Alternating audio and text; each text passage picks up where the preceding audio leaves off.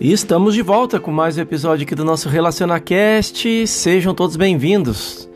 Hoje, mantenha a verdade ativa na consciência. Esta é a nossa mensagem.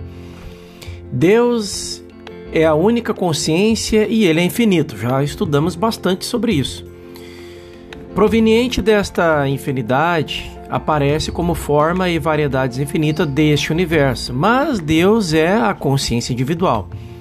O que significa que Deus é a sua consciência, portanto, sua consciência individual é infinita.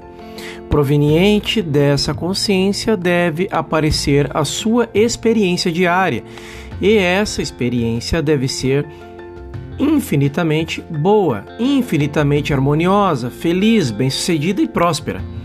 A menos que você possa perceber possa reconhecer e reivindicar Deus como a sua consciência, você não pode exigir uma infinidade de coisas boas em sua experiência. A menos que você seja capaz de entender que Deus aparece como a sua consciência individual. Você nunca pode causar a plenitude da eternidade e da imortalidade ou a infinidade do seu ser divino. Proveniente de sua consciência, origina-se o seu universo. E já que Deus é a sua consciência, o seu universo é infinito e é infinitamente bom. Torna-se um dever e um privilégio lembrar-se desta verdade a cada dia. É necessário que você reconheça a cada dia que, por causa da natureza infinita da sua consciência, não há nenhuma lei fora dela. Não existe nenhuma crença fora da sua consciência que possa entrar para corromper ou fazer uma lei. Nada pode agir sobre você para o bem ou para o mal, exceto Deus e Deus aparecendo como a sua consciência individual. E isso torna uma lei para o seu universo. Isso torna você o mestre do seu destino através de um poder da, é, dado por Deus. Esse poder é dado. Então, não é que eu, por mim mesmo, seja qualquer coisa, mas através de Deus.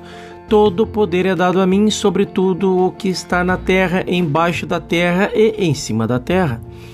Todas as coisas são possíveis para mim através do Cristo, através dessa verdade, da percepção, e Deus como o meu verdadeiro ser. A menos que você transforme isso como uma lei para o seu, para você mesmo, pela sua percepção consciente, você permitirá que as crenças do mundo manipulem você, que ajam sobre você como se elas fossem realmente leis. Elas não são leis, são crenças, crenças mundanas, crenças universais. E se